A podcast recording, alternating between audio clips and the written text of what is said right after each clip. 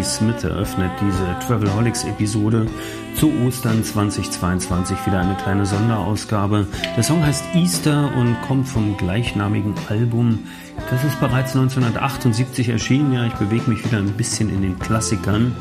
Und wie immer vor einem besonderen Feiertag gibt es auch in dieser Sonderausgabe eine Geschichte, die ich gerne vorlesen möchte. Diesmal aus dem Buch Hotel Laguna von Alexander Gorkov. Ein Buch, was ich im letzten Jahr gelesen habe, was ich jedem empfehlen möchte, der irgendwie in der Touristik arbeitet. Vielleicht kurz zur Geschichte.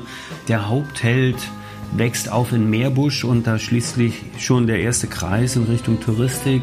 Hallo Günni Geske, hallo Bucherreisen, hallo Tukan, einige Zuhörer werden wissen, und verbringt seine Sommerferien eigentlich regelmäßig im Hotel Laguna auf Mallorca, reist viel später wieder dahin, um sozusagen zu seinen Wurzeln zurückzukehren. Bevor ich allerdings anfange, möchte ich mich einmal ganz herzlich bedanken. Der Podcast Travelholics als Podcast der Touristik existiert nun schon fast drei Jahre. Ich habe über 225 Folgen produziert mit ganz spannenden Gesprächspartnern, habe aber auch Formate wie den Desticall, also die Reisen für die Ohren, den Advocall, die Rechtstipps oder den Karrierecall, wo es auch schon vier Staffeln gibt, so rund um Fragen zum Berufsleben für mehr Spaß im Job produziert. Die 20.000 Hörer, die ich mittlerweile habe und die vielen, vielen Abonnenten, äh, die wissen, wovon ich spreche. Ich sage an diesem Punkt einfach einmal Danke und freue mich natürlich über jeden weiteren Hörer, über positive Bewertungen in den üblichen Portalen. Wenn es Verbesserungsvorschläge gibt, natürlich auch gerne in den Kommis äh, hinterlassen. Und jetzt soll es aber losgehen. Das ist der Travelholics Podcast. Das ist die Sonderausgabe 2022 zu Ostern. Mein Name ist Roman Borch und ich wünsche viel Spaß beim Zuhören. Die Menschen sind sonderbar, oder? Da der Urlaub alltäglicher wurde, ist er auch Teil unserer Alltagskultur geworden und die ist eine des Verdrusses und der Klage. Ich tauche mit meiner Rückkehr nach Mallorca ein in die Welt der übellaunigen, erpresserischen Bewertungsportale, kalt über die Überfüllungskatastrophe lächelnden Zeitungsberichte, apokalyptischen Magazinberichte, hämischen Fernsehberichte, wenn schon die Welt, die alte Apfelsine, nicht so schnell vom Baum fällt wie ständig angekündigt, so muss immerhin Mallorca sterben.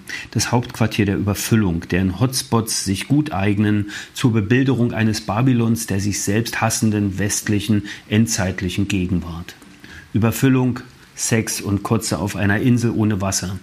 Immer geht es um eine Welt am Limit, die sich an sich selbst überfressen hat um deutsche B-Promis, Neureiche, dazu all die durchtriebenen Sparfüchse, die sich ihr Geld jetzt, wo sie keine Zinsen mehr kriegen, beim Veranstalter zurückholen für den Lärm der Queen Revival Bands abends vor ihrem Hotelzimmer. Meine Frau und ich überlegen, ob wir und die anderen Gäste des braven Mittelklasse-Hotels Laguna dazugehören und beschließen, nein, wir saufen nicht mit Michael Michalski und Heidi Klum und Mickey Krause zur Saisoneröffnung an der Playa de Palma, wir reiern nicht in Calaratiada auf die Straße, wir fahren nicht mit Kokain in den Nebenhöhlen auf einer Yacht um die Insel herum, wir vögeln nicht nach der Disco um sechs früh am Strand, wir kaufen keines der perlweißen, sonderbar faschistisch aussehenden Traumobjekte in der Bucht von Andratsch, die mit sagenhaften Gewinnspannen für die meist deutschen und einschlägigen Immobilienbüros an die Kundschaft zu bringen sind. Wir gehören nicht einmal zu den wenigen Ausnahmegästen des bei seinen Stammgästen legendär beliebten Laguna, die mit einer Scheißlaune anreisen, mit einer Scheißlaune bleiben und mit einer Scheißlaune wieder abreisen.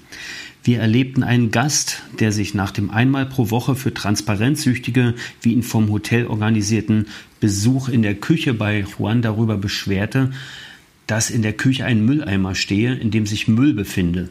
Müll habe in einer sauberen Küche nichts zu suchen. Ich muss dazu beifügen, dass Juan der Hotelier ist. Weiter geht's. Darum ist der Müll aber doch im Mülleimer, mein Herr, sagt der freundliche Juan. Und der Gast zischte Unverschämtheit. Das Laguna wird am Ende der Saison 2016 mit 98 Prozent Superzufriedenheit seiner Gäste auf dem Scharfrichterportal HolidayCheck zu den überragenden Hotels Mallorcas gehören, zumal in seiner Preisklasse. Im September randaliert auf dem Portal allerdings Jürgen, 61 bis 65 Jahre alt, der offenbar früher oft in volkseigenen Kantinen essen musste. Auf Holiday Check bringt Jürgen mal etwas Schwung. Er ist ein Laguna Wutbürger. Die Verpflegung hat das Niveau einer DDR-Kantine. Jeden Morgen trockenes Graubrot zum Frühstück, Rührei aus Fertigeimasse, anscheinend in Altöl gebraten, ungenießbar und abends Fisch, der außer wie Huhn, Hühnerabfall in undefinierbarer Brühe, giftgrün lackierte Erbsen, Linseneintopf, in Klammern typisch Sommergericht und warmer Weißwein. Auf Reklamationen wurde nicht eingegangen. Fisch, der aussieht wie Huhn, die alten Erbsen werden umlackiert, Hühnerabfall, ich bin begeistert. Dann kommt Jürgen mit der Wahrheit um die Ecke, denn wie man weiß, gibt es für derartige Gewitter auf der Unzufriedenheitsskala meist tiefer sitzende Ursachen. Jürgen, lass es raus. Und siehe da. Die Terrasse war immer reserviert, von wem für wen auch immer, meist für die Kunden der Schweizer Hotelkette. Wir wurden an Tisch 9 im Speisesaal platziert und dort mussten wir bleiben bis zum Ende unserer Tage. Zwar ist Jürgen im Laguna nicht gestorben, wie er behauptet, aber ersichtlich ist, dass er in seinem Urlaub zu kurz kam, wie er glaubt. Ein Gefühl, das 2016 en vogue ist, wie man weiß. Politiker aller Parteien fordern deshalb, man müsse die Sorgen der Menschen ernst nehmen. Und wie es aussieht, hat Juan Massanet, der Hotelier, das getan. Es hat aber leider nichts gebracht, denn Jürgen war in seinem Urlaub, wie sich herausstellt, außer Rand und Band. Ich bin bei Holiday Check ein Fan der Rubrik Antwort des Hoteliers. Bei Jürgen, 61 bis 65 Jahre, werde ich nun Zeuge, wie mein wunderbarer Freund Juan Massanet in seiner Antwort des Hoteliers alles gibt.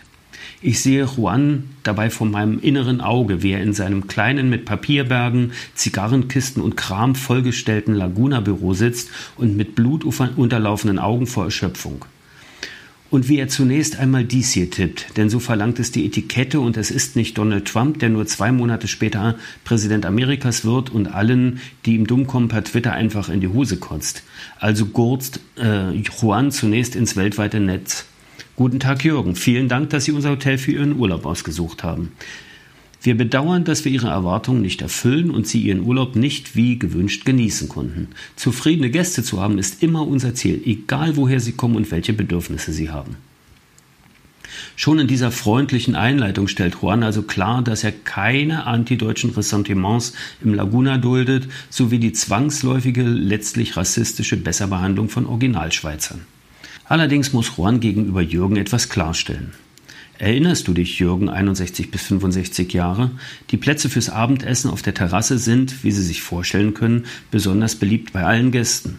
An ihrem Ankunftstag waren deshalb leider keine Plätze mehr frei. Sie haben sich sehr darüber aufgeregt und mit der Faust auf den Tisch geschlagen. Wir haben Sie darauf um Verständnis gebeten, dass wir nicht andere Gäste von einem besetzten Tisch während des Essens für Sie wegschicken können. Bestimmt können Sie sich noch daran erinnern, dass wir Ihnen dann am folgenden Tag einen Platz auf der Terrasse angeboten haben, was Sie leider abgelehnt haben und lieber auswärts essen gingen. Wir nun, meine sympathische Frau und ich, gehören auf Mallorca empirisch nachweisbar zur schweigenden Mehrheit. Wir hauen nicht in Hotelrestaurants auf den Tischen herum. Wir sind nicht Teil der Katastrophe, sondern wir sind katastrophal langweilig. Aber nur mit renitenten Frühbuchern und Bling Bling alleine kommen all die Millionen Gäste jedes Jahr nicht zusammen. Ausgerechnet die vielbeklagten sozialen Netzwerke erzählen nun mit zarter Empathie aus unserem Leben, von unserer Liebe zu dieser Trauminsel. Denn mal hier, mal dort, mal auf Twitter, mal in einer Hotelbewertung ploppen Traumbilder auf vom Sonnenaufgang in Canyamel zum Beispiel, in den ich jeden Morgen selbst hineinschwimme. Und vorne auf einem Tweet ist der noch leere Strand. Hinten leuchten die ersten Lichtstrahlen über den Felsen von Cap Vermel. Dazu schreibt ein Amerikaner namens Joe, So sad we have to leave. Days of our life in Hashtag Canyamel, Hashtag Mallorca, Hashtag Dream Home. Auch diese Menschen also, nicht nur die etablierten Pegidisten, flüchten vor den etablierten Medien ins Netz. Sie kommen in den allzu täglichen Katastrophenberichten, die sich darauf geeinigt haben, dass Mallorca keine schöne Insel, sondern ein Abgrund ist, nicht vor. Stattdessen kommen sie immer wieder. Nun mit dieser kleinen zeitkritischen Betrachtung des Tourismus und den Reisen in unserer Zeit wünsche ich jetzt allen frohe Ostern und spiele noch einmal ein Stück von Patti Smith Eastern. Alles Gute, bis bald. Mein Name ist Roman Borch. Auf Wiedersehen.